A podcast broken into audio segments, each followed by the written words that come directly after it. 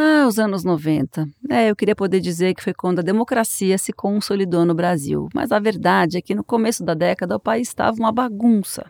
Teve impeachment do presidente Fernando Collor, primeiro presidente eleito pelo voto direto depois da ditadura militar. Peçam às suas famílias que saiam no próximo domingo de casa com alguma peça de roupa numa das cores da nossa bandeira. A cor escolhida para o protesto foi o preto. Predominando a cor preta nas roupas, bandeiras e faixas. Teve hiperinflação. Hiper mesmo. Os produtos quase dobravam de preço de um mês para o outro. Comparando o preço de janeiro até agora, o feijão aumentou 2.782%. E teve confisco da poupança, assim, de repente, sem ninguém esperar. O presidente Collor faz mudanças profundas na economia. A maior parte dos cruzados novos vai ficar retida nos bancos. É, depois melhorou um pouco. Em 94 veio o Plano Real e a gente começou a ter um pouco mais de estabilidade. Nós estamos desenhando um programa econômico de estabilização para um país de alta inflação, com crescimento econômico e uma sociedade aberta e democrática que nós queremos mantê-la assim. Na Bienal foram tempos superlativos. Para a 22ª edição de 1994, a administração da fundação propôs a seguinte missão: convidar o maior número possível de países e trazer muitos nomes famosos, assim como se fosse a ONU, a Organização das Nações Unidas, só que na Bienal. Quanto mais representatividade, melhor. E assim foi. A exposição teve obras de 70 países, o maior número de todas as bienais até então. Foram 27 salas especiais e mais de 200 artistas. E o núcleo histórico, aquele dedicado a obras já consagradas, contou com trabalhos de artistas do calibre de Lúcio Fontana e Diego Rivera. O Lúcio Fontana foi um artista de família italiana que nasceu na Argentina e ficou conhecido pelos rasgos que fazia em telas de uma cor só. O Diego Rivera, bem, o Diego era o marido da Frida Kahlo. Com sua cabeça asiática, sobre la que nace um pelo oscuro, tan delgado e fino que parece flotar en el aire. É engraçado chamar o Diego assim, porque se hoje a Frida é das artistas mais conhecidas do mundo, que aparece em estampa de camiseta, caneca, ecobag, capa de caderno e a fantasia de carnaval, por muito tempo o famoso do casal era o Diego. Os murais dele, que contam a história do povo mexicano, eram muito admirados. O reconhecimento das telas surrealistas da Frida veio muito depois e teve um grande impulso pop quando a Madonna disse que era super fã da Frida e a atriz Salma Hayek produziu e protagonizou o filme que conta a história da vida dolorosa da artista. Uma sonrisa irônica e tierna, flor de sua imagem. E foi assim, também por causa dessa missão ambiciosa, que vieram pela primeira vez ao Brasil as obras do russo Kazimir Malevich. Já já eu te conto essa e outras histórias, porque está começando o quinto episódio do podcast Bienal 70 anos, uma coprodução da Fundação Bienal de São Paulo com o UOL. Eu sou Marina Persson e hoje eu vou contar sobre os anos 90, sobre um novo jeito de olhar a arte internacional, sobre como o conceito de antropofagia foi levado para as salas da Bienal. Eu quero falar também de alguns artistas brasileiros muito importantes e de quem eu ainda não tive a oportunidade de comentar. Ah, e não dá para esquecer o comecinho da história da internet, que, claro, marcou presença nos corredores da Bienal. O podcast Bienal 70 anos é apresentado pelo Ministério do Turismo, pela Secretaria Especial da Cultura e pelo Governo do Estado de São Paulo, por meio da Secretaria de Cultura e Economia Criativa. Muitas imagens que fazem parte dessa história você pode conferir no UOL, na página Bienal 70 anos e também no site bienal.org.br/70 anos.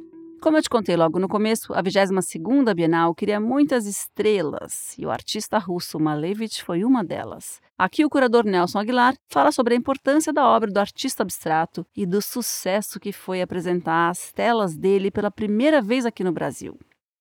Eu tive na exposição de 89, que aconteceu no Stedelijk Museum em Amsterdã, Uh, foi a primeira vez que o Malevich foi mostrado numa retrospectiva intensa.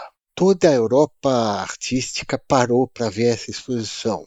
Esses quadros do Malevich ficaram escondidos na Alemanha durante o nazismo. E depois da guerra, O Museu Stedelijk de Amsterdã entrou em contato com os guardiães da obra do Malevich e essa obra foi para o Museu Holandês. Malevich eu já vim estudando há muito tempo, quando eu estava fazendo o doutoramento na França. Aí eu fiquei muito ligado ao pessoal do Museu Stedelijk de Amsterdã. O tema da 22ª Bienal era a quebra do suporte. Malevich justamente é isso. Quando ele faz o branco sobre branco, ele mostra que a arte não tem limites. O Malevich era um ponto fulcral da 22ª Bienal. Foi um marco. Além dos destaques internacionais, a 22ª Bienal também contou com obras de grandes artistas brasileiros. Um dos destaques foi Hélio Eticica, o artista carioca que radicalizou a relação das obras com o público.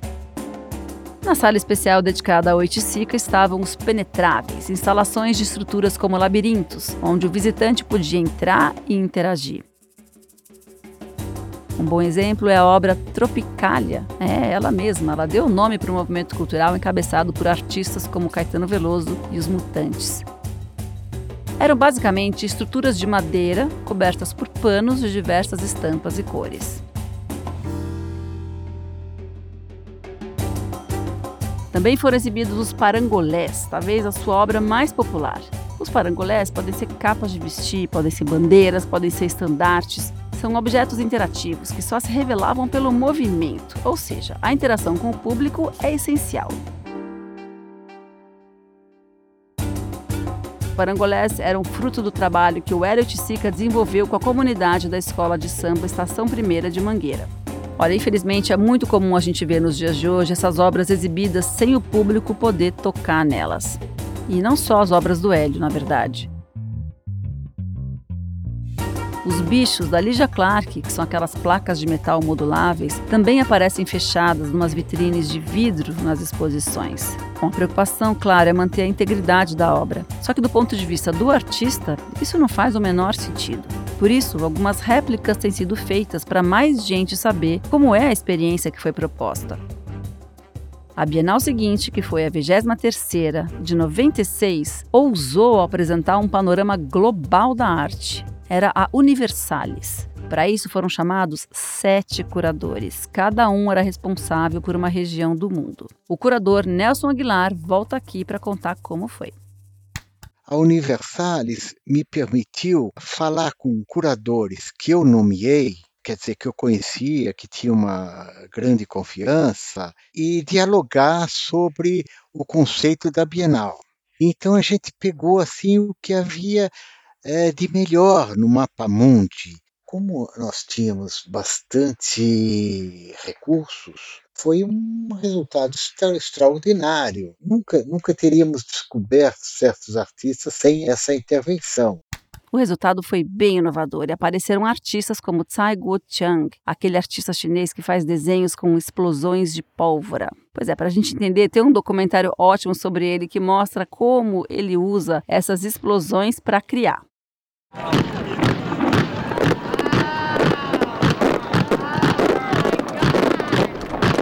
Esses sons que você está ouvindo são de um arco-íris que ele criou com fogos de artifício.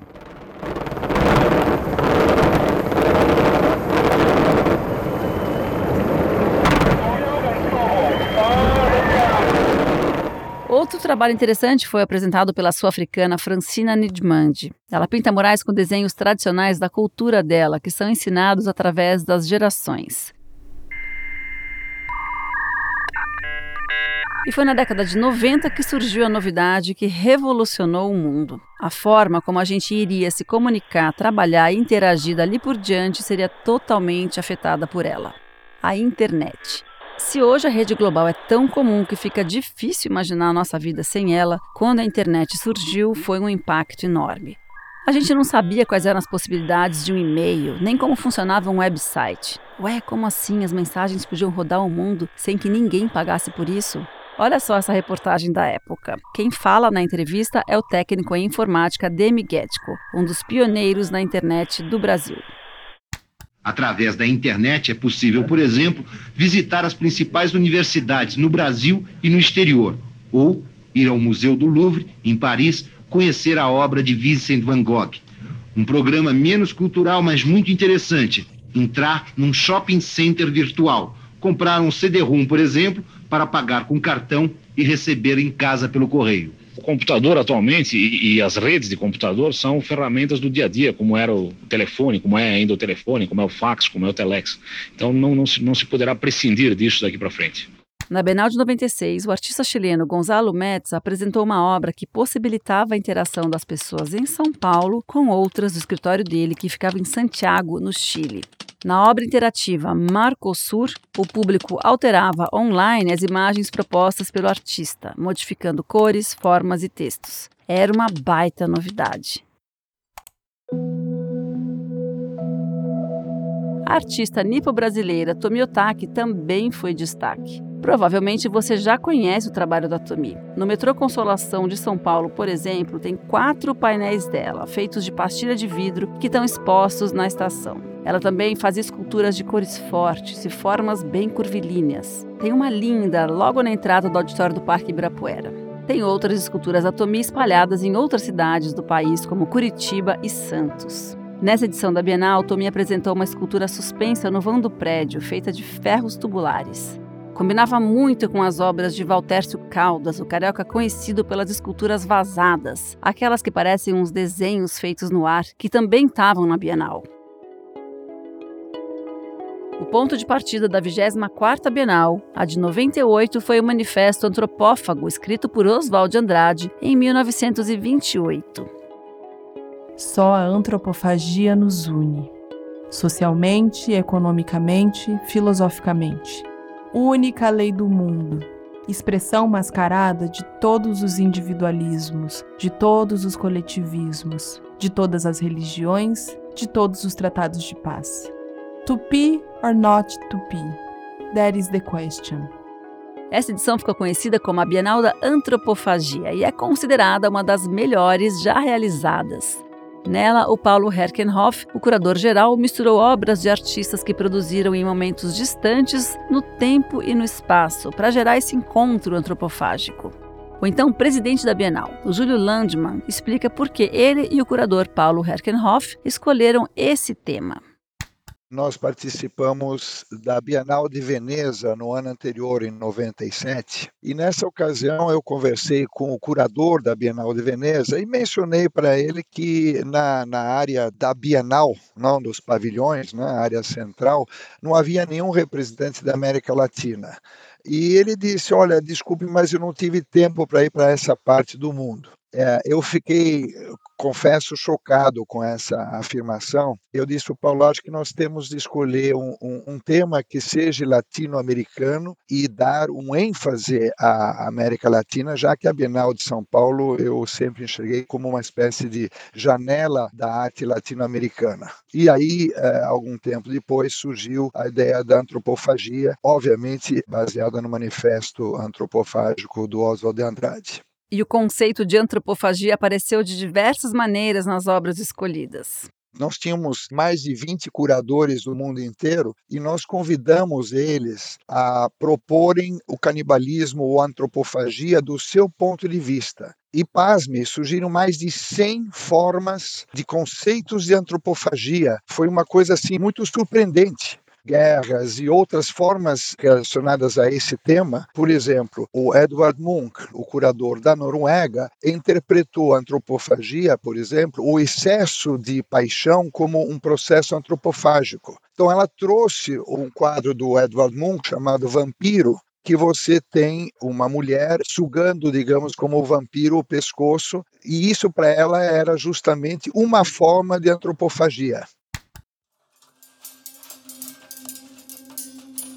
Do carioca Cildo Meirelles foi exposta a instalação Desvio para o Vermelho.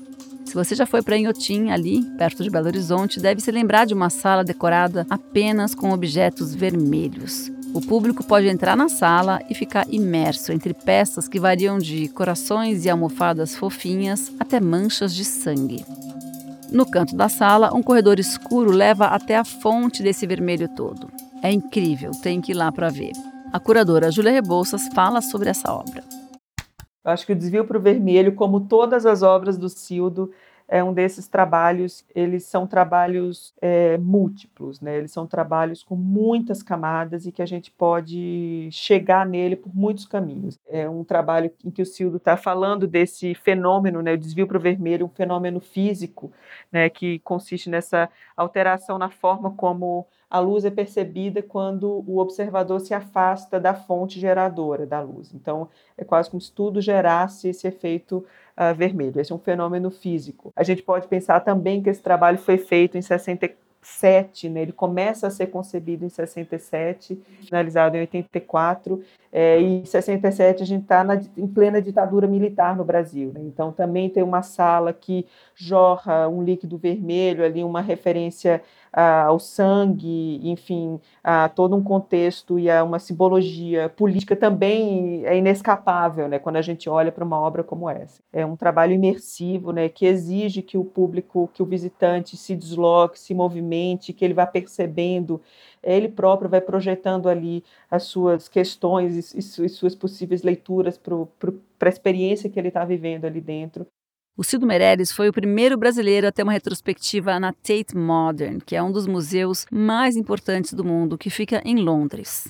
Cildo é um desses artistas que não cabe em rótulo, né? Que a gente não consegue associar um, a um só, a uma só geração a um só tipo de fazer, né? Ele está pensando ali a partir do, do desenho, do projeto, da instalação, da escultura, da pintura. São obras que a gente consegue envolver muito rapidamente, né? Elas são muito sedutoras, elas envolvem o visitante. A obra do Silvio é pertinente se você está no Brasil em 2021, ele é pertinente se você está em Londres em 94, ela é pertinente se você está é, enfim, no, em Roraima em 68, assim. Então eu acho que isso é, é muito interessante.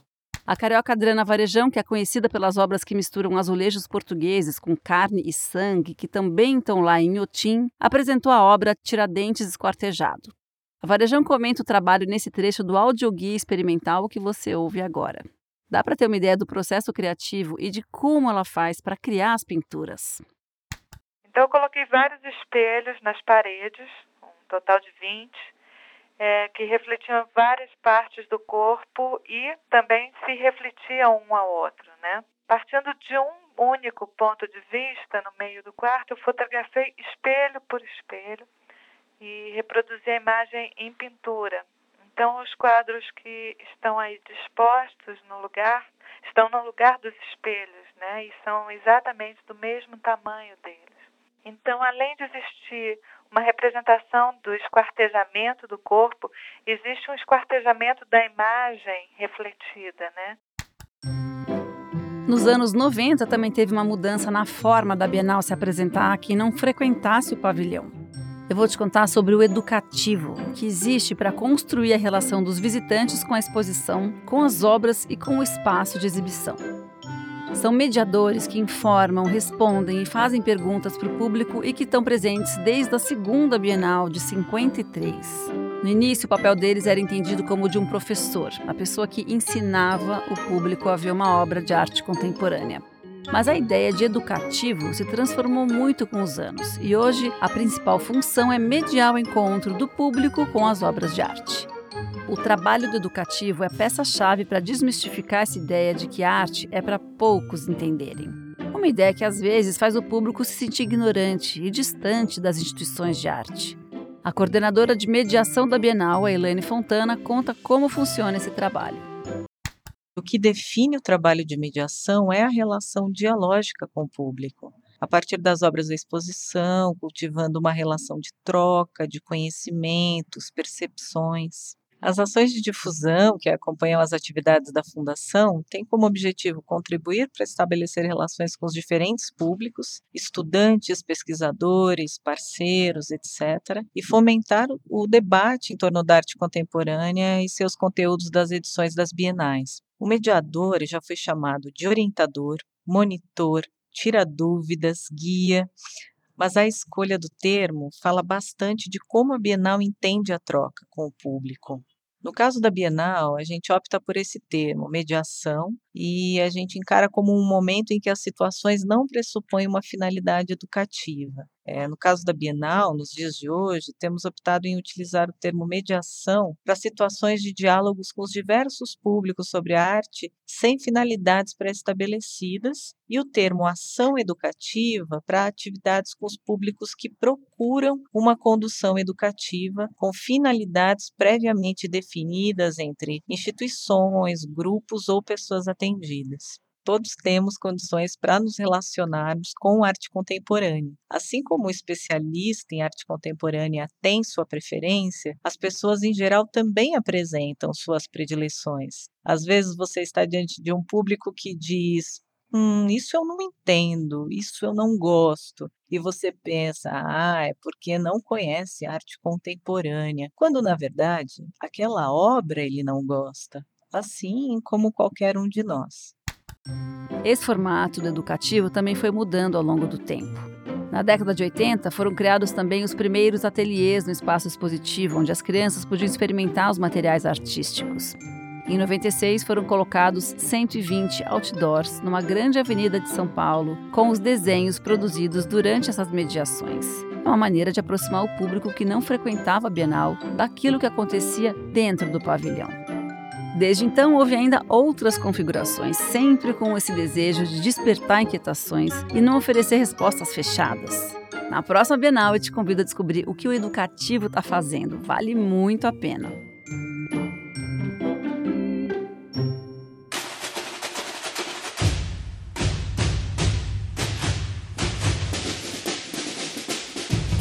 Próximo episódio, a Bienal vai mostrar que tem samba no pé e desfilar no sambódromo do IMB, homenageada pela Nenê de Vila Matilde.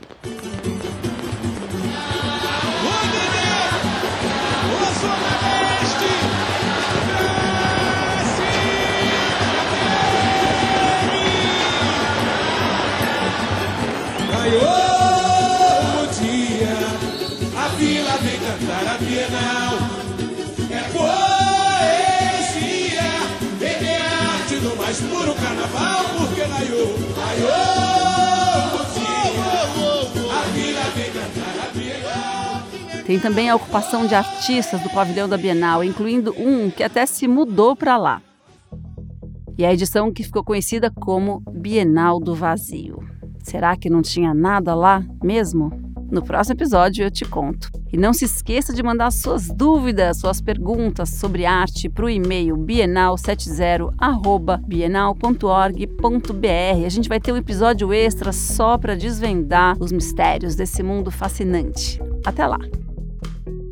Esse episódio os áudios do YouTube do Ricardo Noblar, do Jornal Nacional, da Fonoteca Nacional do México, do El País, do MoMA, da leitura do Manifesto Antropófago por Samira Carvalho, do audioguia da 24ª Bienal de São Paulo, do samba enredo da Nenê de Vila Matilde podcast Bienal 70 anos tem narração de Marina Persson, pesquisa, reportagem, roteiro de Laura Ming, produção e reportagem de Laura Capanema, desenho de som, montagem e trilha sonora original de Fernando Cêspedes, gravação e supervisão de som de Rafael Veríssimo, coordenação de Juliana Carpanês, gerência geral de MOV de Antoine Morel, direção de conteúdo UOL de Murilo Garavelo e coprodução do UOL e Fundação Bienal de São Paulo. Há 70 anos, você não sai Esse podcast é realizado pelo Governo do Estado de São Paulo por meio da Secretaria de Cultura e Economia Criativa e pela Secretaria Especial da Cultura, Ministério do Turismo, Governo Federal.